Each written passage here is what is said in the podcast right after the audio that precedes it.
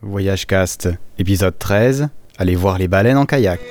Sous l'océan, sous l'océan, Doudou c'est bien mieux, tout le monde est heureux sous l'océan. Là où ils bossent toute la journée, esclavagés et prisonniers, pendant qu'on plonge comme des éponges sous l'océan. Ah, j'aime bien cette musique de la petite sirène pour introduire ce numéro sur les baleines. Ça met un peu de soleil dans notre euh, hiver qui commence gentiment chez nous en Europe. Dans cet épisode euh, marin, c'est Michel et Claudine qui nous ont servi de capitaine. Ils font du kayak d'eau de mer depuis 17 ans et connaissent donc très bien la matière. C'est un excellent moyen d'aller observer les cétacés, et ce en étant vraiment respectueux de l'environnement et en ayant aussi le temps et le calme pour pouvoir les observer dans de bonnes conditions. Mais bien sûr, n'est pas capitaine qui veut, et pour nous, marins d'eau douce, c'est vraiment une aubaine d'avoir euh, des gens qui connaissent vraiment bien la matière, comme euh, Claudine et son mari Michel. Merci à eux encore d'avoir pu participer à ce podcast, et puis euh, place à l'interview, et bienvenue en mer. Il est un fait important et bien connu. C'est que les choses ne sont pas toujours ce qu'elles nous paraissent. Par exemple, sur la Terre, L'homme considère depuis toujours qu'il représente l'espèce la plus intelligente qui ait jamais peuplé la planète, et non pas la troisième espèce la plus intelligente. Les deuxièmes créatures les plus intelligentes sont bien sûr les dauphins, qui curieusement savent depuis longtemps que la destruction de la Terre est aujourd'hui imminente. Ils ont tout essayé pour alerter l'humanité du danger qui la guette, mais leurs efforts ont le plus souvent été interprétés comme autant de tentatives amusantes pour taper dans une balle et obtenir des friandises. Ils décidèrent finalement de quitter la planète par leurs propres moyens.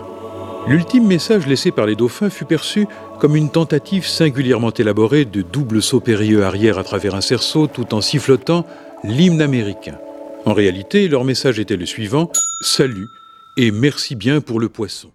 Alors bienvenue sur euh, Voyage Cast, salut Michel. Bonjour, bonjour Jonathan. Alors euh, tu es où Michel? Alors moi, je demeure sur la rive sud de Montréal, dans la petite municipalité de Boucherville, mais à quelques kilomètres euh, du centre-ville de Montréal. Ok, génial. Alors dans cette émission, on va parler d'une l'observation d'un animal assez grand généralement qui vit dans l'eau. Parce que toi, tu vas observer les baleines, si j'ai bien compris. C'est ça, dans le bas du fleuve, sur la rive nord et sur la rive sud. Ok, alors c'est super, c'est assez rare, hein. c'est la première personne que j'entends qui fait ça. Faut dire, je suis en Suisse, ça aide pas trop pour aller observer les baleines. Alors imagine, j'atterris à Montréal, je sais pas où aller, je sais pas trop quoi faire. Qu'est-ce que tu me conseillerais pour aller observer les baleines de façon assez facile? Il y a deux possibilités. Euh, si on veut observer les baleines, ça dépend de la stratégie qu'on veut euh, utiliser. La première, c'est des observations terrestres. Donc, sur la côte, du côté nord euh, du fleuve Saint-Laurent, il y a sur une trentaine de kilomètres de l'observation terrestre. Ou le plan B, c'est sortir en, kayak de mer et avoir la possibilité d'avoir un contact beaucoup plus près encore et les, un peu plus se repositionner rapidement pour suivre leur approche en surface. Quand, tu dis observer depuis la côte, euh, ça se fait comment? Tu es sur une plage et puis tu regardes les baleines euh? C'est plutôt rare la plage. Ça existe à Tadoussac, une petite plage, malgré que ce n'est pas l'endroit idéal pour les observer. C'est plutôt euh, vraiment, vraiment sur la côte, mais la côte nord du Saint-Laurent, à partir de Tadoussac, est une côte très, très, très rocheuse. Donc, ce sont d'immenses avancées de granit et on fait simplement s'asseoir sur ces blocs de granit et attendre. Et généralement, dans une période de temps plutôt courte, on va avoir euh, la chance de voir euh, plusieurs types de baleines, de la baleine bleue qui est la plus grosse, le petit orcal qui est la plus grosse des petites baleines. Et euh, tu les vois sauter vraiment comme on voit dans les, dans les films un peu ou bien? C'est une observation fréquente. Généralement, on va les voir en surface. Ils vont venir respirer en surface et ils ont, ils ont un cycle normalement de respiration. C'est 4, 5, 6 respirations. Puis, ils vont arquer le dos. Là, on sait que c'est leur dernière respiration et ils vont plonger. Et on attend 10 minutes, 15 minutes et ils vont réapparaître un peu plus loin. C'est pas rapide une baleine. Ça ne se déplace pas à grande vitesse. Donc, on peut peut-être sur un point euh, terrestre, les euh, observer en surface peut-être à trois reprises, donc trois fois cinq ou six respirations. Pourquoi elles viennent là en fait? C'est des endroits précis euh? C'est un endroit très, très, très précis. C'est pas pour nous qui sont là, c'est pour euh, s'alimenter en été. Et ils viennent chercher des petites, euh, petites invertébrés, c'est du plancton, c'est du krill, et ils vont venir se nourrir dans cette zone-là. C'est le, c'est le contact de plusieurs courants avec une fosse marine très, très, très, très profonde. Et c'est ça qui fait qu'on les a devant nous durant l'été. Donc, c'est vraiment pour eux qu'ils viennent, c'est pas pour nous. Et à quelques mètres du large, on est à 250 mètres de profondeur. Donc, c'est ça qui fait qu'on peut les voir très, très près de la côte. Ouais, c'est pas comme les Maldives où ça avance sur 2 mètres pendant 500 mètres. À partir du moment qu'on est sur le rivage et on approche de l'eau, c'est une falaise, c'est 250 km et beaucoup plus profond si on s'écarte peut-être un kilomètre au large. C'est assez, euh, pour qu'on se donne une image, c'est assez sauvage quand même les côtes de ce côté-là. C'est sauvage, il faut s'y attendre. En été, même s'il fait très beau et à Québec ou à Montréal, on annonce une canicule, dans cette zone, on peut s'attendre à avoir du froid au point d'avoir tuc et gants. Euh, les vents viennent de la mer, les vents peuvent être très, très, très violents. Donc, c'est autant ça peut être une belle journée, autant ça peut virer euh, galère. Et comment tu, comment tu restes? Alors, tu dis qu'il y a des côtes voilà, qui sont assez sauvages. Est-ce qu'il y a des campings, des hôtels, quelque part où tu peux rester? Sur euh, la, côte nord, parce que dans le premier temps, on va parler de la côte nord, il y a Tadoussac. Tadoussac, c'est un peu le ground zero pour les baleines. C'est vraiment le, point d'entrée aussi pour la rivière Saguenay, qu'on appelle aussi le fjord. Et euh, dans la ville de Tadoussac, il y a auberge, bed and breakfast, euh, il y a un camping, un magnifique camping euh, en ville, donc avec une très très belle vue sur la ville. On peut même voir les baleines du camping et euh, il y a la côte, donc il y a deux campings en chemin intéressant. Il y a le Paradis Marin qui est peut-être pas la meilleure recommandation parce que c'est sans réservation, c'est un peu far west. Et à un kilomètre de, un peu plus au, à l'est, il y a Mer et Monde. Ça, il faut y penser d'avance. C'est très, très, très populaire. Parce qu'il y a très peu de plateformes. Il y a une trentaine d'emplacements de, camping, donc très rapidement réservés. Donc, on y pense en avril pour euh, l'été ou l'automne. Ouais, parce que justement, alors moi, j'ai vu les photos. C'est vrai que nous, quand on pense camping, on, pense à un endroit bien plat avec des petits arbres et tout ça. Alors que là, c'est assez rigolo. Tu as vraiment juste les, les blocs de granit. Puis il y a des, ouais, des plateformes, comme tu dis, en bois où on met notre tente. Il n'y a rien à plat. Euh, il n'y a pas de plage, il n'y a pas de terrain plat. Donc, on a été obligé de construire sur des, euh, des blocs de granit des plateformes de environ 3 mètres par 3 mètres. Ce n'est pas pour des grandes tentes familiales et c'est un endroit pour euh, être en contact direct avec les baleines. On va se réveiller, on va voir en pleine nuit les baleines qui vont nous réveiller. On les, entend parfaitement respirer. Partant en calme, on les entend. on peut, sans les voir, savoir exactement où ils sont dans l'eau. avec une pleine lune, on, les voit venir en surface Est-ce que tu arrives à entendre le chant des baleines? Parce que ça, c'est quelque chose qu'on a l'habitude d'entendre, mais est-ce que tu l'entends quand tu es dans une tente à côté de la mer ou c'est seulement dans l'eau? Dans l'eau seulement. Euh, dans la tente, euh, sur les rochers, en plateforme, on va les entendre parfaitement respirer. C'est la façon qu'on a pour les repérer. Et euh, si on veut les entendre chanter, il faut sortir. Mère et Monde a des hydrophones et eux vont sortir le soir, le jour, la nuit avec des hydrophones et vont aller les écouter chanter en, en, pleine mer. Et l'avantage de sortir la nuit avec Mère et Monde, c'est qu'il y a aussi de la bioluminescence. Donc, le plancton devient lumineux. Donc, en plus d'entendre les baleines, on va simplement pagayer et le tout, notre kayak va devenir vert euh, fluorescent ou phosphorescent par la bioluminescence. Excellent. Parce que j'ai une question un peu stupide. Je t'avais demandé euh, si on pouvait mettre la tête dans l'eau euh, pour écouter les baleines. Alors, tu vas me répondre 4 degrés centigrades. On ne laisse pas la tête dans l'eau très, très longtemps, même l'été. Donc, c'est un, un, milieu hostile, donc il faut faire attention. D'accord. Donc l'idée stupide à Jonathan à ne absolument pas faire, on ne met pas la tête dans l'eau au Canada. Avec euh, l'équipement de plongée euh, sans problème. Euh, il, y a, il, y a, des plongeurs. C'est une zone où on peut voir de la plongée sous-marine, mais eux sont équipés en conséquence. C'est l'habit total de, de, la tête aux pieds. Il n'y a aucun pardon. L'eau est froide, froide, froide. C'est 4 degrés. Alors admettons, j'ai passé mon premier jour, voilà, à les voir depuis ma petite plateforme, c'est joli, mais je me dis, j'aimerais aller encore plus près. Alors toi, tu fais un truc euh, assez spécial quand même, le kayak de mer. Alors ça ressemble à quoi? Alors, un kayak de mer, c'est un kayak qui est beaucoup plus euh, surdimensionné qu'un kayak de rivière. Et la raison, c'est simplement être capable d'affronter les éléments ou tout simplement euh, être capable de sortir en expédition une journée, deux journées, une semaine et être autonome lors de ces sorties-là. Donc, il faut des, des, cloisons étanches, des compartiments pour tout mettre à l'abri euh, des intempéries. Et il euh, faut penser en fonction que si on est parti deux jours, trois jours, il faut avoir de l'eau, de la bouffe, tout en conséquence pour pouvoir survivre.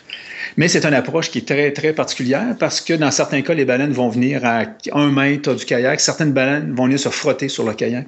Donc, c'est euh, un autre monde. C'est pas le monde terrestre, c'est le monde maritime. Ok, alors tu me conseillerais quoi? J'arrive, je dis au gars du camping euh, Salut, j'aimerais un kayak. Je prends mon kayak et puis je vais en mer comme ça euh? Une organisation sérieuse va dire non. Et euh, ils vont vous offrir de sortir avec guide, accompagnateur. Donc, eux savent où aller. Ils, sont encore, ils vont vous encadrer. S'il arrive un pépin, ils sont là pour vous sortir de, des, des, des, emmerdes. Mais il faut prendre en considération que c'est un milieu qui est dangereux. Par contre, certaines organisations vont vous louer les kayaks et vous pouvez sortir sur votre propre pouvoir avec tous les risques qu'il y a avec ça. Donc, ça veut pas dire qu'il va arriver quelque chose, mais c'est un monde qui est quand même un peu euh, dangereux. C'est pas de l'eau douce, c'est pas un lac, c'est pas Montréal. Ouais, parce qu'on en parlait. Alors toi, tu as beaucoup d'expérience qui te permet sûrement d'être beaucoup plus autonome. Mais euh, quel danger on peut avoir en mer? Parce que moi, je suis à la montagne, je connais pas tellement les dangers qu'il y a en mer. C'est une zone, entre Tadoussac et les Escoumins, c'est une zone où il y a beaucoup, beaucoup de courants. Les, courants de marée, les courants euh, normaux euh, du fleuve sont hyper dangereux. autant ils peuvent être porteurs et nous faire gagner du temps, autant ils peuvent être dangereux et euh, lorsqu'on a un contact peut-être de front avec ces courants-là, ça peut devenir problématique au point de ramer à reculons. Donc, on a beau essayer d'avancer, les courants sont plus puissants que nous, qu'on a comme puissance musculaire pour avancer. Donc, on recule on se fait déplacer. Donc, c'est euh, c'est un plus et un moins. Il s'agit simplement de, vérifier les marées, sortir avec les marées, euh, aller dans le sens de la marée, montante ou descendante pour éviter les problèmes. Et l'autre gros, gros, gros problème, c'est le vent. Les vents viennent de mer. Les vents euh, ont beaucoup, beaucoup d'espace pour circuler. C'est 30 km la largeur du fleuve. Donc, ça peut devenir problématique. Les vagues avec le vent peuvent devenir problématiques. Donc, il y a du plus, mais il y a aussi les dangers associés à ce jeu-là. Est-ce que tu te retournes facilement avec un kayak d'eau de mer, un peu comme en eau douce? Le nôtre, euh, non. il faut savoir choisir son kayak. Donc, les kayaks tandem sont beaucoup plus stables que les kayaks solo. Donc, si c'est une première puis vous voulez essayer par vous-même, conseillez d'être deux et essayer avec un tandem. Donc, les tandems sont beaucoup, beaucoup plus euh, stables. Pour transporter, on peut transporter beaucoup plus si c'est pour faire l'expédition. Alors que les kayaks solo euh, sont beaucoup plus performants, beaucoup plus rapides, beaucoup plus nerveux, mais vont aussi être beaucoup plus déstabilisés rapidement par mauvais temps. S'il y a une baleine bleue qui saute à côté de toi en kayak, est-ce que tu n'as pas un peu peur de te retrouver dessous? Euh, ça, ça, a l'air violent quand même, non? Il y a, dans la littérature, il n'y a aucun, aucune histoire vraie euh, de baleine qui a renversé un kayak. Les photos sur Internet sont toujours truquées. Donc, on voit, euh, avec un petit peu de recherche sur Internet, certaines baleines pratiquement avaler un kayak ou renverser un kayak. Ce sont des photos truquées. Donc, si on, consulte les agences qui guident euh, les, biologistes, il n'y a aucun, aucun contact reconnu comme un contact avec renversement du kayak par une baleine. Alors, juste une petite information sur les sauts de baleine. Il y a les sauts qu'on voit à la télé qui sont tout le temps, tout le temps très médiatisés. La baleine sort complètement de l'eau et, euh, et euh, c'est la saison des amours. C'est souvent en Basse-Californie, dans les Caraïbes, euh, aux îles, en Polynésie française qu'on voit ces photos. C'est possible de voir ces sauts à Tadoussac, plutôt rare. Par contre, il y a un autre type de saut qu'on voit. Et si tu vois sur le site du Paradis marin, il y a une photo d'une baleine en train de sauter. C'est plutôt ce genre de saut que tu vois, et ce sont des sauts de, en alimentation. Donc, euh, apparemment, les baleines euh, vont faire des cercles, on les voit parfaitement faire des cercles sous l'eau et laissent aller des bulles d'air, créent un rideau de bulles et vont passer par le dessous et remonter en surface et avoir attrapé les petits poissons et les invertébrés dans les, euh, dans les bulles d'air. Donc, c'est ces sauts-là qu'on voit généralement sur le Saint-Laurent. Ouais, alors, sauf je sais pas si tu as vu le film Un jour sur Terre. Non. C'est un film voilà, où il, où il y a des baleines aussi, où ils font un peu le tour de la planète avec les animaux à voir et tout ça. Et ils montrent ça justement. Et le coup justement de faire des bulles et puis de remonter au milieu. Et ça, c'est fréquent. Ça, euh, sur le, sur le Saint-Laurent, c'est euh, fréquent, fréquent. C'est tout l'été, on peut en voir. Euh, c'est pas nécessairement être chanceux, c'est sans être quotidien, c'est quand même quelque chose qui est visible sur le Saint-Laurent. Plus que les sauts là, très, très hors de l'eau, la baleine à bosse qui va faire un saut pratiquement complet hors de l'eau. Bon, ça, doit quand même être joli à voir. Hein? Oui, c'est très, très c'est très impressionnant. Ça nous est arrivé, nous, on était en dérive sur le Saint-Laurent un matin, pas de vent, euh, soleil, et on s'est laissé aller avec le courant, les marées. Et euh, je regardais à quelques centimètres sur la droite euh, de mon îloir, dans le kayak, et je regardais les petits poissons, puis les invertébrés, puis le, plancton qu'il y avait dans l'eau. Et j'ai vu l'eau se soulever à quelques mètres de moi, même, c'est plutôt quasiment moins d'un mètre, on va dire deux mètres de moi, l'eau s'est soulevée. Ça a fait comme une sorte de gigantesque bulle. Il y a une baleine qui est sortie euh, de, ça. Donc, elle est arrivée par en dessous du kayak. On ne l'a jamais vue. Elle a sauté à deux ou trois mètres de nous et euh, retombé dans l'eau et disparu. On était en état de choc. C'est comme si c'était une, hallucination qu'on avait eue.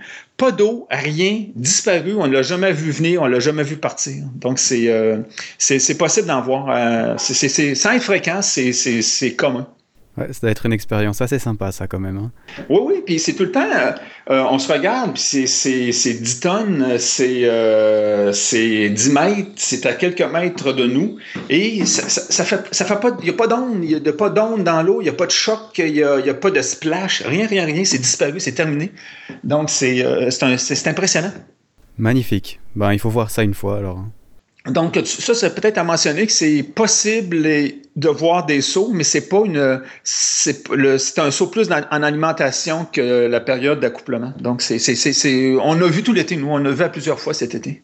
Par contre, certaines baleines, les belugas, eux, euh, ils vont pouvoir venir jouer avec le kayak, ils vont le pousser, ils vont nous le soulever un peu, ils vont nous déstabiliser un peu, vont mordiller euh, le, gouvernail, les pagaies, donc vont avoir un côté enfantin, mais il n'y a, aucun, danger. Mais c'est très euh, surprenant la première fois. On les voit jamais arriver, on les entend pas, et tout sont là sous le kayak, et là, c'est la, surprise. Mais on, on s'habitue vite, c'est magique, on a pour des jours à à, trembler après avoir vécu l'expérience. Pour ceux qui nous écoutent, peut-être, qui, ça ressemble à quoi un beluga? Beluga, c'est la fameuse euh, baleine blanche. C'est une baleine à dedans. C'est, euh, à l'âge adulte, c'est 10 mètres. Euh, c'est un, une, une baleine qu'on on l'appelle aussi canari parce que ses chants sont très, très, très mélodieux lorsqu'on les, les écoute. Et les jeunes, jusqu'à 3 ans, sont bleus et on les appelle bleuvets euh, jusqu'à l'adolescence, les baleines. Donc, euh, on peut voir des petites, petites baleines avec eux. On croit que c'est un type différent de baleine. C'est simplement des bébés euh, bélugas. Donc, sont bleu-gris et vont tourner au blanc avec l'âge adulte. Ça, ça a l'air vraiment génial. Il n'y a pas d'orque hein, de ce côté-là. Non, il n'y a euh, aucun contact, il n'y a aucune euh, documentation euh, par rapport au Saint-Laurent, fleuve Saint-Laurent pour les orques. Donc, on a plusieurs types de baleines. On n'a pas tous les types de baleines. il y a des dauphins, mais il y a des requins. Les requins, on, c'est plutôt pêché que vu, mais il n'y a pas d'orques. Il y a des phoques. Tu disais que tu pars en expédition des fois. C'est quoi une expédition en kayak d'eau de mer? Il y a encore une fois deux possibilités. La première, c'est s'organiser par nous-mêmes. Il faut être autonome. Il faut penser à l'eau, la, bière, le vin, la bouffe, les intempéries, la tente, les matelas de sol, les sacs de couchage, tout, tout, tout, le réchaud, euh, les lumières, euh, les, chandelles, tout. Et ça, c'est, euh, on peut partir une journée, une semaine et être autonome. Et il y a aussi, ça, c'est plutôt bon marché. Par contre, si on veut faire ça avec une organisation. Il existe deux grandes agences qui vont offrir le, service dans cette région-là. Euh, c'est la même histoire, sauf faut payer et généralement c'est très cher, très très très cher. Mais c'est bien euh, si euh, vous avez les, sous et vous voulez payer pour ce genre de sortie-là, ça peut devenir quelque chose de magique. Les, repas sont fournis, le coucher est en tente sur plateforme ou en refuge et ça peut être une journée, ça peut être une semaine partie, mais c'est c'est beaucoup plus encadré. Donc c'est beaucoup plus sécuritaire. Quel niveau sportif tu dirais qu'il faut y avoir pour du kayak de mer? Est-ce qu'il y a besoin d'être euh, un solide gaillard ou bien est-ce qu'on peut y aller euh, peut-être en, étant un peu des sportifs du dimanche euh? Ça peut être un sportif du dimanche. Euh, le, Saguenay est reconnu pour être une, rivière un peu problématique, mais euh, tous les, euh, sorties qu'on fait comme individu ou comme groupe se font du haut en bas du Saguenay, du haut vers le bas du Saguenay. Donc, on a tout le temps un courant portant de dos.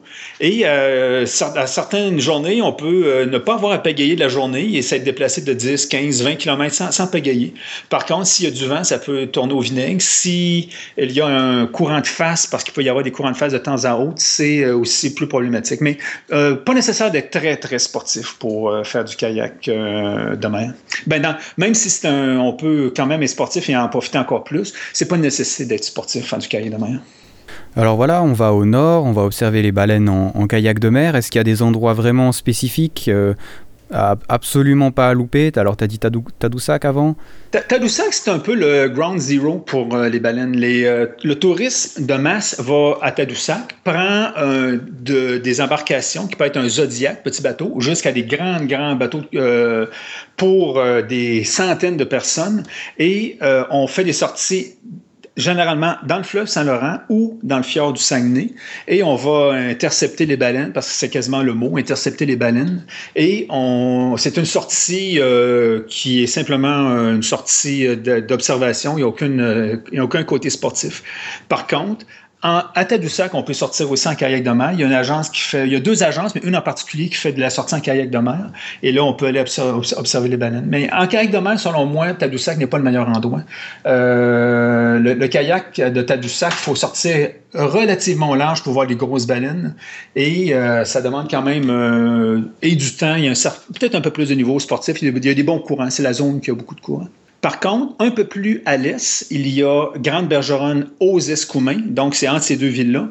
Il y a euh, deux campings. Les deux campings offrent des sorties en kayak de mer. Et là, euh, certaines fois, c'est quelques mètres de pagayer et la baleine bleue ou la baleine à bosse est, là. Donc, certaines fois, on n'a même pas besoin d'aller en mer euh, vraiment avec les kayaks pour voir les baleines. Toi qui, qui vois ça d'un peu plus près, tu nous as dit le tourisme de masse, voilà. Est-ce que c'est quelque chose à absolument éviter? Parce que c'est vrai qu'on peut-être ça, ça coûte moins cher et c'est peut-être un peu plus facile pour beaucoup de gens d'aller dans un, dans un navire où il y a une centaine de personnes, mais euh, qu'est-ce que tu penses là-dessus? Tadoussac est un endroit à voir. Il y a un petit parc à Tadoussac où on peut faire l'observation de la côte. Les baleines viennent très très près du rivage. Euh, c'est une belle petite ville. C'est une, apparemment selon eux, une des dix plus belles baies du monde. C'est une, baie, en, sablé, donc c'est très très joli. Par contre, à 20 km à l'est, il y a le Paradis Marin, qui est un camping où les baleines vont venir se frotter sur euh, la côte. Et c'est un endroit un peu far west. Et à un kilomètre plus à l'est, donc il y a mer et monde. Et là, c'est avec réservation. Euh, les baleines viennent se frotter sur la côte et c'est, euh, tant qu'à moi, l'endroit idéal pour aller faire l'observation. Autant terrestre, autant maritime, donc à mer et monde.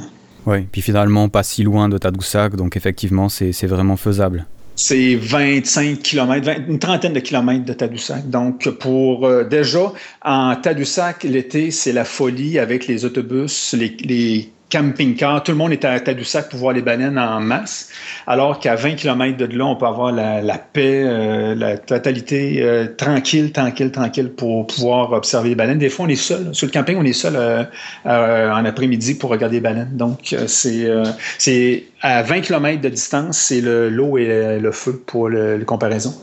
Tu te déplaces comment, par exemple, entre Montréal et Tadoussac, et puis en Tadoussac, ensuite, tu conseillerais de louer une voiture ou d'aller en bus, en train?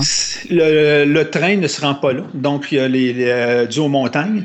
L'autobus, c'est un moyen un peu euh, euh, primitif, je dirais pas primitif, mais un peu archaïque au Québec, donc on n'a jamais privilégié les transports en commun. L'idéal, c'est une location de voiture. Donc, c'est à peu près la seule manière d'avoir, sur une courte période de temps, d'en profiter au maximum sur une courte période de temps. Donc, ça ou le camping-car. Donc, euh, c'est préférable, euh, si on est en camping, d'avoir une petite automobile et euh, rouler de Montréal par la rive nord, par la rive sud pour se rendre dans ces zones-là. Tu conseillerais de prendre une, une tente avec toi, enfin tout ton matériel avec en même temps? Oui, oui. Donc, tente euh, parce que c'est peut-être la façon la moins chère de, coucher et c'est généralement les campings qui sont le plus près de l'eau. Donc, les, les, bed and breakfast, les hôtels sont tout le temps en retrait, même avec aucune vision sur le fleuve, alors que la tente a tout le temps été privilégiée pour euh, l'observation. Donc, en contact très, très, très, très euh, précis, très, très, très rapproché. Donc voilà pour la côte nord, c'est sympa, tu m'as dit, il y, a, un autre côté à aller voir aussi, alors c'est où et il y a quoi comme différence? Donc, euh, je t'ai envoyé deux euh, adresses Internet pour des ferries. Donc, au, lieu de, au lieu de revenir sur Québec, et euh, rouler 250 km pour repartir sur la côte sud et rouler 200 km. Il y a deux ferries possibles, un à quelques kilomètres du, euh, de, mer et monde. Donc, c'est un petit traversier qui va assurer le service entre les Escoumins et Trois-Pistoles. Il est affecté par les marées, donc il faut regarder sur leur adresse Internet euh, la cédule et la journée. c'est conseillé de réserver avant d'y aller et c'est une traversée qui va durer 90 minutes. Un peu euh, à l'ouest, donc à partir euh, de Tadoussac, il y a euh, Saint-Siméon.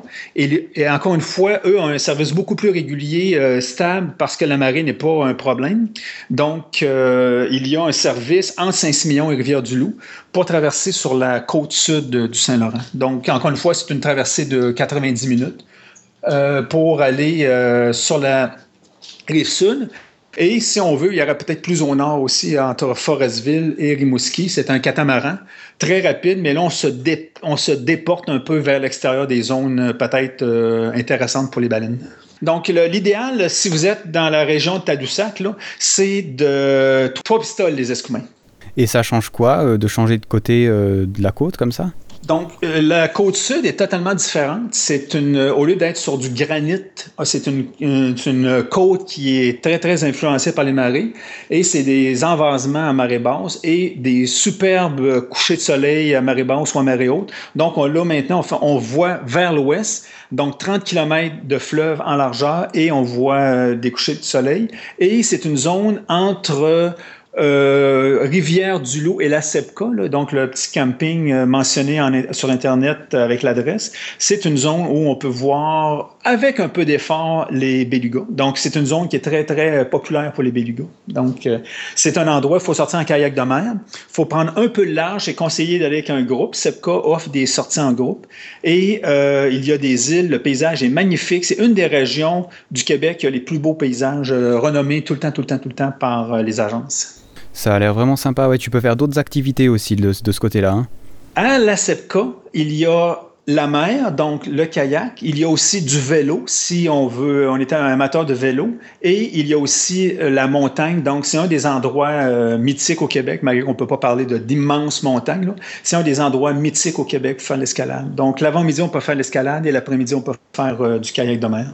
Ça sonne bien, ça, ça sonne bien. Au niveau des espèces de baleines, c'est un peu la même chose que de l'autre côté, ou bien tu vois des, baleines différentes comme euh, le rivage n'est pas le même?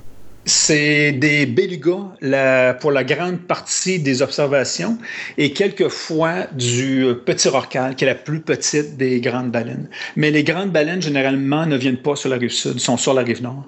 Ok, donc ça vaut vraiment la peine de faire les deux, quoi. Oui, oui, oui, c'est deux mondes, c'est deux histoires, c'est euh, complètement différent sur euh, le, paysage, la façon de se déplacer euh, de, la côte nord, c'est quelques mètres et on est dans les baleines. Et sur la côte sud, il faut être peut-être en sortie. Ça vaut une, une, bonne, une sortie, c'est environ 3 à 4 heures pour vraiment, vraiment avoir la chance d'aller sur les zones exactes où sont les belugas. Tu as aussi des, des, des endroits un peu scientifiques qui vont observer les baleines par là-bas Ou tu peux aller euh, avec eux? Euh, sur le plan vraiment, vraiment euh, scientifique, il y a Cap euh, Bon Désir, qui est sur la côte nord, pas loin de mer et Paradis Marin. C'est un, c'est un parc géré par le gouvernement du Canada. Et il a, sur place, il y a des scientifiques. On a, il n'y a aucune sortie en mer. Eux sont, sont, simplement sur les rochers. Et à quelques mètres des rochers, il va y avoir les, les baleines. Donc, avec commentaires par biologistes, par des biologistes, pour savoir exactement ce qu'on voit et toute l'historique de ces baleines-là. Et en passant, les baleines sont identifiables. Donc, les, baleines, de, par leur euh, marque, exemple, les, cicatrices laissées par des hélices ou simplement les frottements ou le, marquage naturel, toutes les baleines sont identifiées. Et cet été, on avait une baleine, une très, très vieille baleine dans le, Saint-Laurent qui s'appelle Tic-Tac-Toe.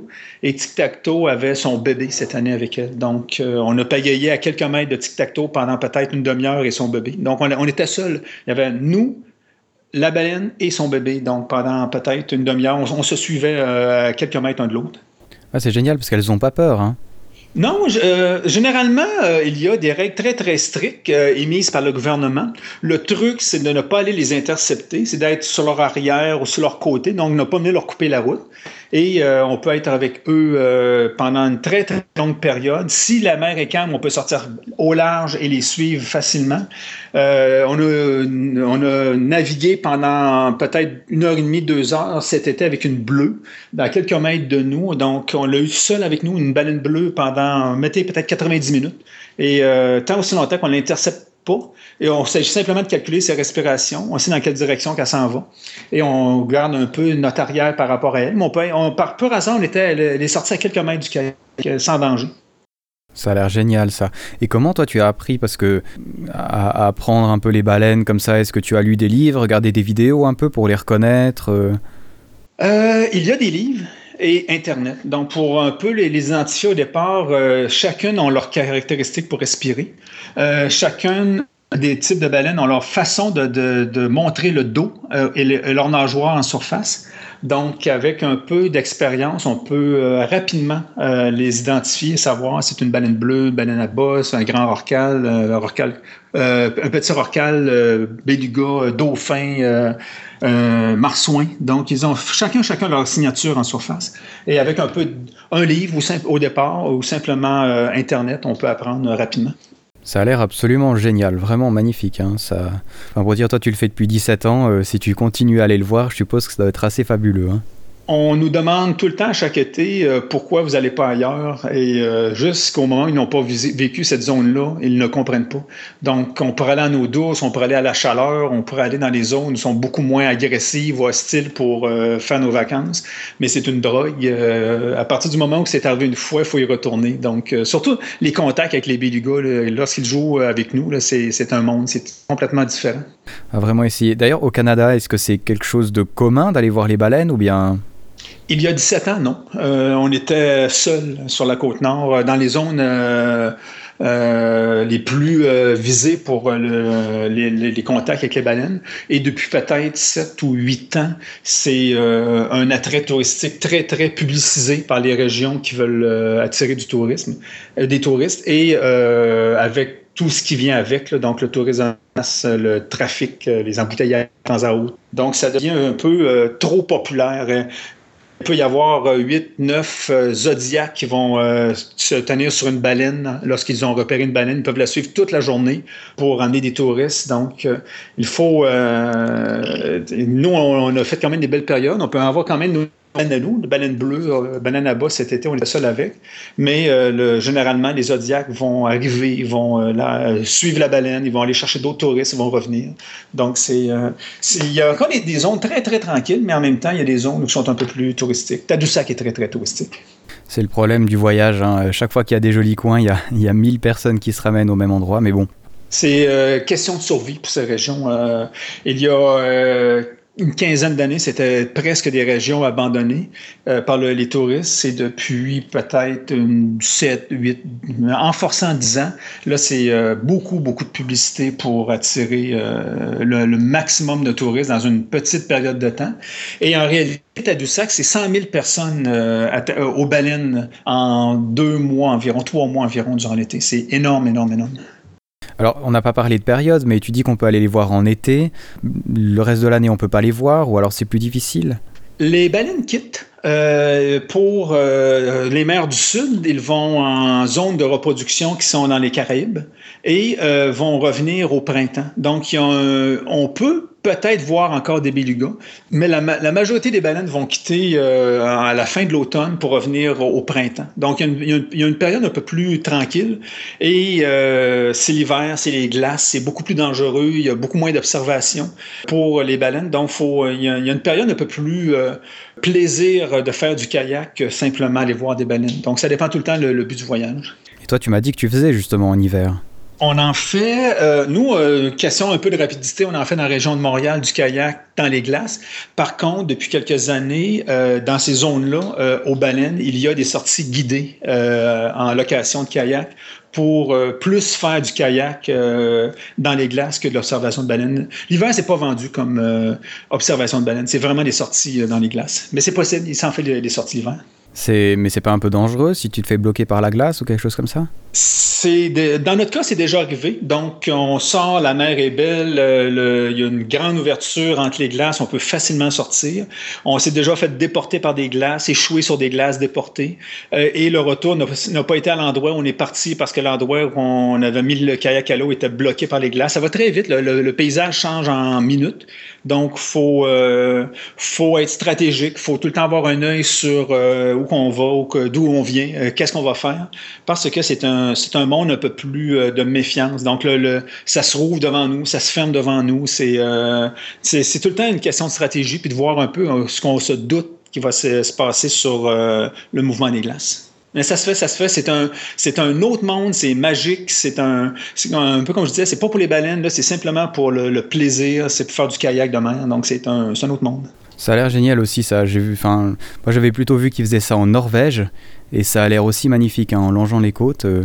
Oui, c'est en longeant les côtes. Euh, donc, c'est pas vraiment des sorties au large, c'est des sorties le long de la côte, mais ce sont des sorties dans les glaces. Donc, habillement en conséquence, donc beaucoup plus habillé, euh, des gants aux bottes, aux revêtements pour la tête, tout est protégé à ce moment-là. Donc, c'est pas simplement parce que les risques de chavirer sont là, c'est plutôt pour être quand même confortable pour pouvoir pagayer. Ouais, parce que là encore, hein, c'est pas la première fois qu'on va faire du kayak, qu'on va faire ça. Hein, euh. Ah, je, je, dirais que oui. Il y a encore des, euh, des premières fois dans ceux qui font du kayak l'hiver. Si vous débarquez d'Europe et que c'est en hiver et vous voulez faire du kayak, vous n'avez jamais fait, vous allez voir ces agences-là euh, qui vont faire des sorties de groupe et vont prendre tout ce qui passe. Donc, ce n'est pas, pas nécessité d'avoir l'expérience pour faire des sorties l'hiver. D'accord, mais accompagné donc. Hein. Toujours accompagné.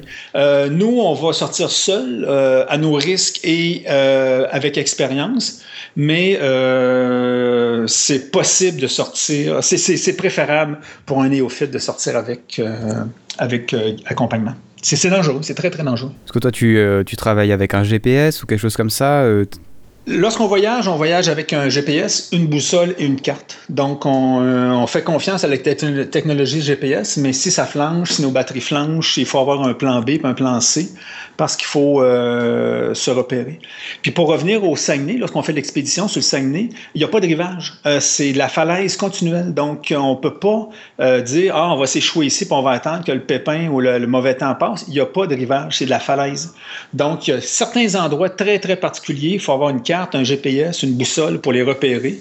Et de la mer, généralement, on ne les voit même pas. Il faut approcher de la côte pour voir ces endroits-là. Et ce, sont des lieux pour faire du camping, lieu de repos, un refuge pour la nuit. Donc, c'est, euh, il, faut, il, faut, il faut être préparé. Il faut avoir une certaine protection pour euh, pouvoir vivre. Euh, l'été, l'hiver, le Saguenay ne se fait pas en kayak de mer. Il est fermé le Saguenay l'hiver. Donc, il est, complètement glacé. Tu aurais d'autres, d'autres conseils à, à, me donner encore si je devais aller là-bas pour observer les baleines? Point qu'on a oublié peut-être? Je ne crois pas. Venez, c'est euh, une expérience. Vous allez avoir le coup de foudre et vouloir revenir. C'est euh, surtout penser des vêtements chauds, même en été. Donc, c'est une zone euh, qui peut être très, très jolie, mais qui peut être aussi froide, même en été. Donc, c'est plutôt penser en, en fonction peut-être de l'imprévisible pour une place y a une canicule à Montréal et peut-être 20 ou 30 degrés de moins, euh, on va dire 20 degrés de moins, beaucoup plus à l'est. Donc, il faut penser plutôt nature que ville quand on fait ce genre de sortie-là. Comme j'atterris et puis je, repars de Montréal, il y a des trucs sympas à voir à Montréal, ça vaut la peine d'y passer un jour aussi? Oui, Montréal, c'est une ville sympa, mais si vous voulez vraiment avoir quelques journées euh, supplémentaires, j'irais sur Québec. Donc, à Québec, vous auriez euh, la possibilité d'aller euh, dans, la vieille ville de Québec, qui est beaucoup, beaucoup plus euh, spectaculaire que Montréal. C'est beaucoup plus euh, facile d'accès, c'est beaucoup plus beau, c'est beaucoup plus nature. Donc, Québec est vraiment, vraiment recommandé. Si vous avez un, arrêt à faire à quelque part dans une ville, faire de la visite, je vous conseille Québec. Beaucoup, c'est beaucoup plus plaisant. Tout ça à qui on parle, qui ont visité, c'est tout le temps Québec qui revient. Montréal est plutôt un, un pied à terre pour arriver départ. Alors dans Voyage Cast, il y a un truc qu'on aime beaucoup, c'est manger et boire. Qu'est-ce qu'on mange de bon au Québec? J'y arrivais. C'est Claudine m'écrivait en arrière durant que je te parlais euh, la nourriture. Donc, sur la rive sud, dans le coin de la Sepka, c'est le poisson. Donc, le poisson est pêché euh, sur, sur place, donc euh, à bon prix, très, très bon prix. Euh, le poisson, euh, tout ce qui est poisson fumé, c'est une renommée dans cette zone-là, donc de Kamouraska. Donc, il y a des fumoirs à poissons pour tous les types de poissons. Et il y a un peu des curiosités que vous avez peut-être moins en Europe, mais qui sont venues populaires ici, comme les petanques fumées, les crevettes fumées euh, à peu près tout ce qui est possible de fumer, on va le fumer. C'est une zone aussi qui a de, de l'esturgeon. Donc, c'est possible de manger de l'esturgeon, de l'esturgeon fumé, de l'anguille. Euh, des oursins. Donc, euh, c'est une zone qui. Puis les, les prix sont, sont, même pour nous, sont bas. Euh, lorsqu'on va dans ces zones-là, on en profite pour euh, s'approvisionner ou simplement s'alimenter en poisson parce que c'est, sans être une aubaine, c'est quand même euh, raisonnable. Et il y a les fromages, autant du côté sud, autant du côté nord, les fromages locaux, donc les saucissons. Donc, depuis quelques années, on, on, on faut quand même dire qu'on est en retard sur peut-être l'Europe. Depuis quelques années, on a fait beaucoup de progrès sur les, dans l'agro-touristique ou dans l'agro-alimentaire vraiment, vraiment terroir. Donc, les fromages, les poissons, euh, le, les, les, les, viandes de charcuterie. Donc, on, est, euh, on a fait beaucoup de progrès dans les dernières années. Et au niveau boisson, vous, buvez du vin au Canada ou pas? On a une, une, petite production locale de vin. Il y a certains produits intéressants, mais ce n'est pas euh, notre gros, gros, grosse affaire. Les microbrasseries, par contre, on est depuis quelques années, encore une fois, euh, chanceux et très, très gagnants sur les microbrasseries. Donc, il y a des, alcools du terroir euh, à partir de sirop d'érable, à partir de, petits fruits sauvages. Donc, il y a un euh, une possibilité de, bien manger, de bien boire, et des prix quand même euh, tout à fait raisonnables, même moins chers qu'à Québec et à Montréal, parce qu'on est sur place. Donc, pensez aux poissons, pensez au fromage, euh, aux charcuteries, euh, saucissons, pour euh, des deux côtés. Autant Rive-Nord, Rive-Sud, maintenant, on a une belle, belle alimentation possible de produits locaux. Alors, un truc que j'ai toujours voulu goûter depuis que j'en ai entendu parler sur Radio-Canada, c'est le cidre de glace. C'est trouvable facilement, facilement, facilement. C'est euh, un produit plutôt haut de gamme. Ça, ça coûte pas mal plus cher euh, le site de glace. Donc, à ce moment-ci, on est devenu grand producteur et grand exportateur. Pour nous, c'est quand même un produit haut de gamme. C'est quand même un produit que pour vous qui va coûter euh, euh moins cher que si vous l'achetez en, Europe. Mais c'est quand même c'est délicieux. C'est des petites bouteilles, c'est sirupeux, c'est délicieux, délicieux comme, euh, comme produit. Et maintenant, il y a des variantes. Euh, on va les aromatiser avec la canneberge euh, sauvage qu'on a au Québec. De, temps en temps, avec de la poire. Donc, il y, a, il y a quelques variantes. Il y a tout le temps d'innovation dans le domaine. Mais c'est un monde. Le, le, site de glace, c'est très, très, très particulier. Et peut-être quelque chose, mais il faut être un peu plus aguerri, c'est du thé du Labrador. Donc, sur la côte nord, au, par, au Paradis marin et à Mérémonde, il y a un arbuste qui pousse pratiquement que dans cette région, un arbuste qui est sauvage, dans la famille des azalées. Et euh, si vous le regardez, l'arbuste, ça ressemble étrangement à un théier. Et euh, c'est la même feuille, c'est la même forme. Et euh, on cueille sur place la, euh, en fin d'été ou en été cette feuille-là. Et on en fait une tisane, malgré qu'on appelle ça le thé du Labrador. Donc, c'est amérindien. On utilise un peu la, forme de la feuille pour appeler ça du thé. Mais c'est un produit exceptionnel, c'est calmant. C'est plutôt nouveau maintenant à Montréal. On est capable de s'approvisionner dans le commerce. Mais nous, lorsqu'on va là, on fait notre approvisionnement pour la saison. Donc, on cueille directement à côté de la du Labrador qu'on ramène à la maison. Et je crois pas qu'aux douanes, c'est problématique. Donc, c'est pas une drogue, c'est pas, ça n'a aucun effet hallucinogène, c'est simplement une, tisane. Donc, c'est euh, très, très, très bon. Mais c'est particulier à cette zone-là. On ne le trouve pas ailleurs, ou presque pas ailleurs. Et euh, du, du, sirop d'érable, on en trouve autant qu'on pense, parce que nous, on a l'impression que tous les, Canada, tous les Canadiens, ils, ont, ils ont boivent à peu près 10 litres par jour. C'est vraiment comme ça? C'est pratiquement ça. Le trouver du sirop d'érable, c'est euh, d'une facilité absolue. Peut-être le seul conseil que je vous donne, euh, ne pas acheter dans les boutiques de souvenirs le sirop d'érable. Et vous allez le payer très, très, très cher pour des quantités ridicules. L'idéal, c'est simplement aller dans les supermarchés. Tous les supermarchés ont du sirop d'érable et l'acheter en nous, on dit en canne, donc c'est des contenants métalliques d'environ 500 ml ou un, peu plus. Et c'est facile à transporter, c'est facile à ramener en Europe. Donc, c'est un contenant qui est très, très solide. Et là, vous allez avoir le prix euh, du marché. Donc, c'est vraiment le prix qu'on paie nous et non la petite feuille d'érable en vitre dans laquelle on met quelques ml de sirop d'érable et on va vous vendre ça comme euh, l'aubaine. Allez dans simplement un supermarché, sortez un peu du, euh, contexte des zones touristiques. C'est là où, on va s'approvisionner et c'est environ 6 canadiens. Un, bon prix, c'est 6 à 7 dollars canadiens, ces contenants-là. Donc, euh, c'est notre façon de s'approvisionner, non dans les zones touristiques. On n'a pas parlé tellement des, Canadiens en eux-mêmes. Alors bon, toi, je euh, je sais pas vraiment si tu la meilleure personne pour en parler, parce que tu vas nous dire que vous êtes génial, mais nous, en Europe, en tout cas en Suisse, moi j'ai l'impression que les Canadiens sont tous gentils, c'est vrai? C'est vrai. Étonnant. Peut-être biaisé pour en parler. Généralement, dans les zones euh, touristiques, euh, on, est, on, est, habitué de voir des touristes, donc on est un peu plus euh, friendly. Mais même croiser dans la rue un touriste qui a besoin d'aide, on va aller donner un coup de main, on va aller essayer de l'orienter.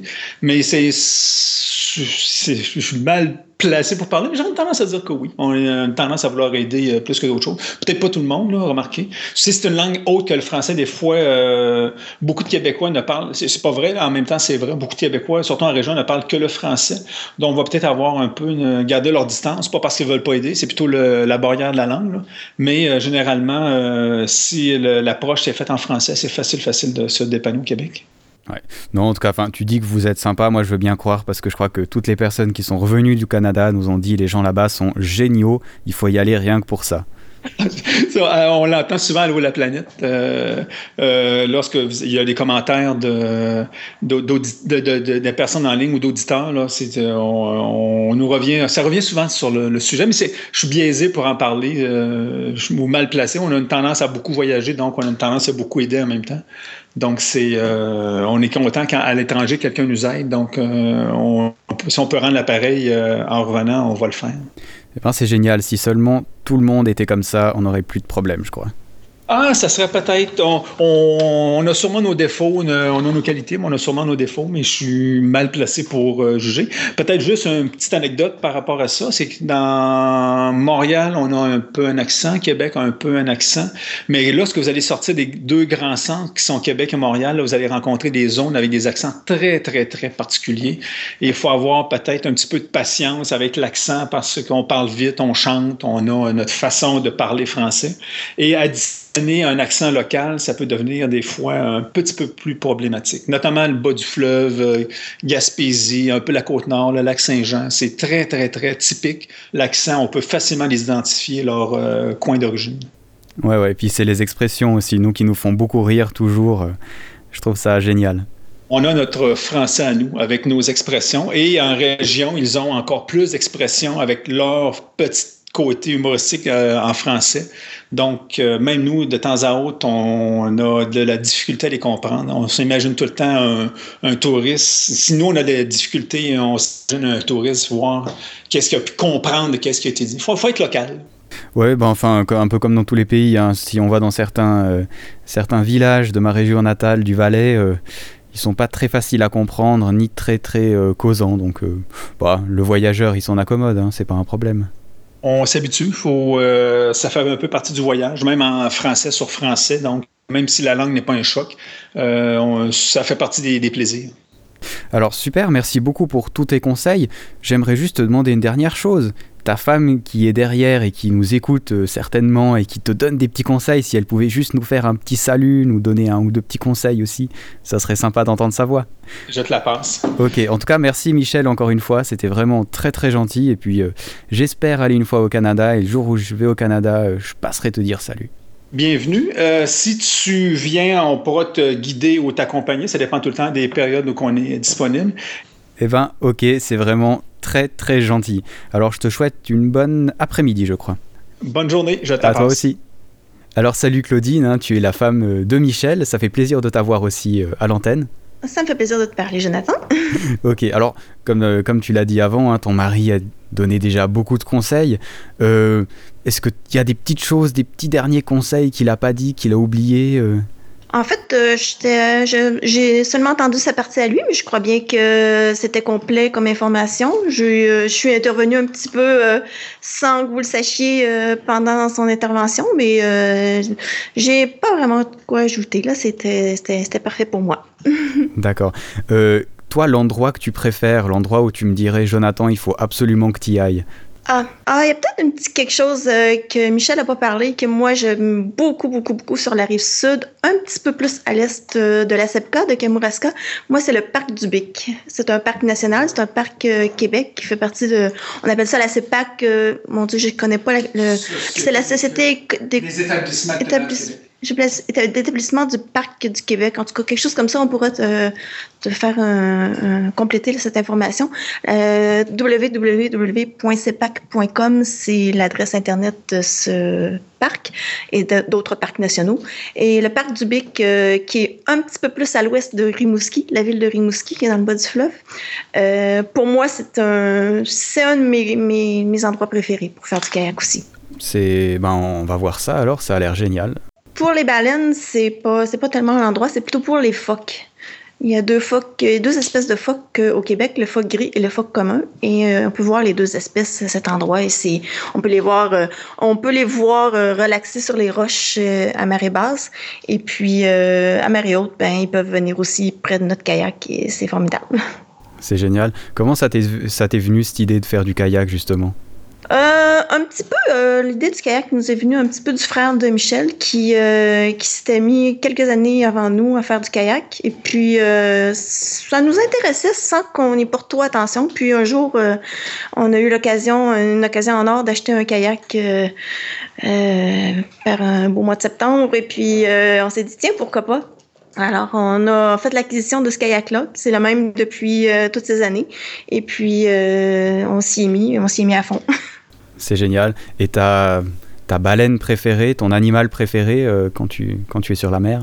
J'aime bien, ils sont petits, mais j'aime bien les petits marsouins. Sont, ce sont de tout petits, les petits, petits, petits, petits mammifères marins. En fait, euh, ils font presque c'est presque qu'un mois c'est de petits poids, de petite taille, mais ils, sont, ils ont l'air de petits animaux de cirque. Ils font des petites des petits ronds dans l'eau euh, en groupe.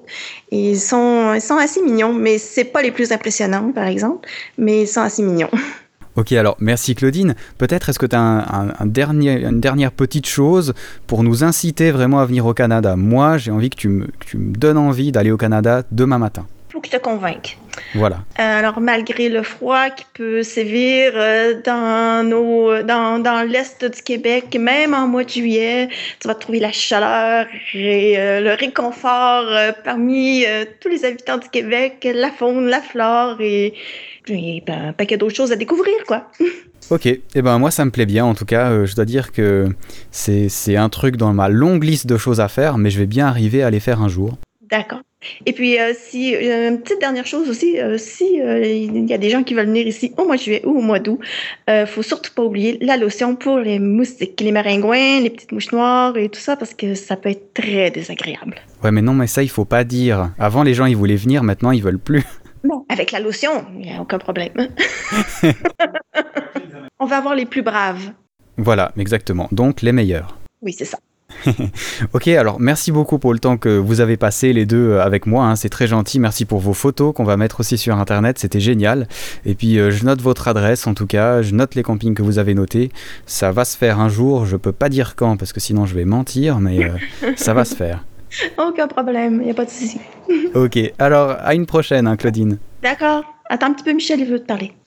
juste une petite information supplémentaire, peut-être pour ton podcast. De Tadoussac, il y a des sentiers qui vont euh, remonter le long de, la rivière Saguenay. Et le sentier du côté nord est un sentier qui est beaucoup, beaucoup plus en surplomb sur la rivière comme telle. Et souvent, du sentier, même si on est beaucoup plus loin, beaucoup plus haut, c'est facile de voir euh, des baleines. On y était il y a trois semaines et on a eu un petit troupeau de belugas qui nous a suivis toute la journée. Mais c'est de la distance. On parlait peut-être à 500 mètres de nous à ce moment-là. Ouais, bon, c'est pas beaucoup. Puis avec des, avec des jumelles, c'est parfait. Ah, c'est, euh, sans jumelles, on peut facilement les observer et étant donné qu'on est en hauteur, on va pouvoir les voir plonger à quelques mètres sous l'eau. On peut les suivre un peu sous l'eau à ce moment-là. Donc, euh, j'enverrai la référence CEPAC. Donc, c'est, géré par euh, le gouvernement du Québec et euh, ça demande un peu plus d'habileté sportive. C'est un sentier qui est très, très escarpé, qui est en montagne, qui monte, qui descend. Euh, c'est pas un sentier euh, user-friendly. Il faut un, un peu d'expérience. Il y a des superbes refuges pour coucher à quelques mètres au-dessus de la rivière Saguenay en surplomb. Euh, il y a trois semaines, il y avait des aurores boréales. Donc, c'est euh, c'est un autre monde, c'est une autre façon de voir, mais c'est un peu plus sportif. Donc, c'est considéré comme difficile euh, à, certains niveaux. Ok, alors je te souhaite un bon après-midi. Et bonne journée. Merci, allez, à la prochaine. Prochaine. Spock, comme je le supposais, le signal envoyé par la sonde n'est rien d'autre que le chant des baleines. Des baleines Et pour être exact, des baleines à bosse. C'est grotesque. Qui enverrait une sonde à des centaines d'années-lumière pour bavarder avec une baleine Ça semble incroyable, mais après tout, les baleines sont apparues sur la Terre bien avant l'homme. Dix millions d'années plus tôt. Les baleines ont été massivement chassées par l'homme. Et depuis le 21e siècle, leur race est éteinte. Il est possible qu'une intelligence étrangère ait envoyé la sonde pour essayer de comprendre pourquoi le contact a été rompu. Mon Dieu. Spock, une réponse des baleines au signal de la sonde pourrait-elle être simulée Nous pourrions imiter les sons, mais pas le langage. Notre réponse ne voudrait rien dire. Cette sorte de baleine existe sur d'autres planètes Non, les baleines à bosse n'existent que sur la Terre, sur la Terre du passé. Alors encore merci à Michel et à Claudine pour le temps qu'ils ont passé avec moi. C'était vraiment très sympathique. Ils ont été très gentils et m'ont fourni euh, un nombre assez impressionnant d'informations pratiques. Informations pratiques que j'ai d'ailleurs mis avec euh, l'article qui suit euh, l'épisode que vous venez d'entendre. Il y a des liens vers des campings, des liens vers des bacs. N'oubliez pas que c'est une région qui est très touristique. Il vous faut donc euh, téléphoner avant pour être sûr d'avoir une place, que ce soit de camping ou même dans le bac. Rappelez-vous aussi, et c'est très important, que les horaires dépendent des marées. Euh, ça ne sert donc pas à grand chose de lire vos guides Lonely Planet ou d'aller sur internet puisque les heures auront changé d'ici le temps que vous y irez. Renseignez-vous donc largement à l'avance sur place, ça vous évitera de perdre du temps, surtout si vous avez seulement quelques jours pour l'observation des baleines. Pour le reste, je vous laisse, comme je vous l'ai dit, aller sur le site. Petite nouveauté sur euh, VoyageCast, c'est le partenariat euh, assez proche avec euh, Trip85, un site internet qui regroupe un nombre impressionnant d'informations sur tous les pays du monde. C'est Romain qui s'occupe de ce site et nous avons un partenariat ensemble. Mes podcasts seront disponibles sur son site et puis en échange, eh bien, je vais faire des liens vers le sien puisque bien sûr dans VoyageCast on parle de beaucoup de choses mais on n'a jamais l'occasion de parler de tout et de toutes les offres ou de toutes les choses insolites qu'il y a dans un pays. Trip85 est donc un excellent moyen de parfaire votre connaissance sur le pays, surtout si vous avez l'intention d'y aller. Les informations sont, très correctes, sont fournies assez souvent par des blogueurs ou des voyageurs qui fournissent ce contenu. Passez donc y faire un tour, faites un salut à Romain de ma part, et on sera très content pour les deux pour vous offrir le maximum d'informations pour que vous puissiez voyager euh, la tête tranquille, et si vous ne pouvez pas voyager, eh bien au moins d'avoir des belles images dans la tête. C'est fini pour aujourd'hui, à la prochaine et ah, ciao, bonsoir. Ariel, écoute-moi. Chez les humains, c'est la pagaille. La vie sous la mer, c'est bien mieux que la vie qu'ils ont là-haut sur Terre. Le roseau est toujours plus vert dans le marais d'à côté. Toi t'aimerais bien vivre sur terre. Bonjour la calamité. Regarde bien le monde qui t'entoure dans l'océan parfumé. On fait carnaval tous les jours, mais tu ne pourras pas trouver sous l'océan.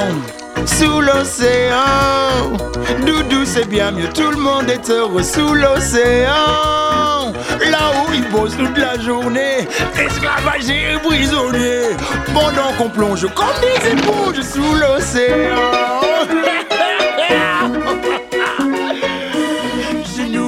poissons se font de la pipe, les vagues sont un vrai régal. Là-haut ils s'écaillent et ils flippent, à tourner dans leur bocal. Le bocal, faut dire, c'est l'extase chez leurs copains cannibales. Si misier poisson n'est pas sage, Il finira dans la poêle. oh non, sous l'océan, sous l'océan. Y a pas de coupe bouillon, pas de soupe de poisson, pas de marmiton. Pour la tambouille, leur dit non. Sous l'océan, y a pas d'arçon. On déambule, on fait des bulles sous l'océan. Sous l'océan. La vie est super mieux que sous la terre, je te le dis. Tu vois les surgeons et l'arrêt se sont lancés dans le reggae. On a le rythme, c'est la dynamite sous l'océan. Chiton au flution, la joue la rap, la rascasse, la basse, c'est les rois du rap. Macro au saxo, le turbo au bongo, le lieu et le dieu la soul. L'arrêt au djembé, le gardon au violon, les sols rock'n'roll, le ton garde le ton, le bar et le sprat se marrent et s'éclate. Vas-y, souffle le monde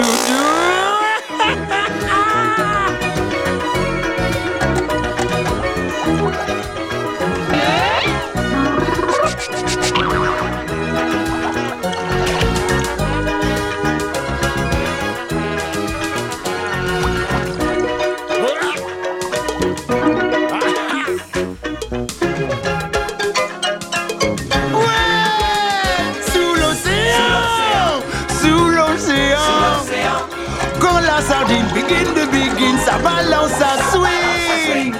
Ils ont du sable, ça c'est certain. Nous le jazz band et tous les copains On a des clim clam pour des ginger sous l'océan. Les limaces des mers au rythme d'enfer sous l'océan. Et les gugones pour donner le tempo, c'est frénétique, c'est fantastique. On est en transe, faut que ça va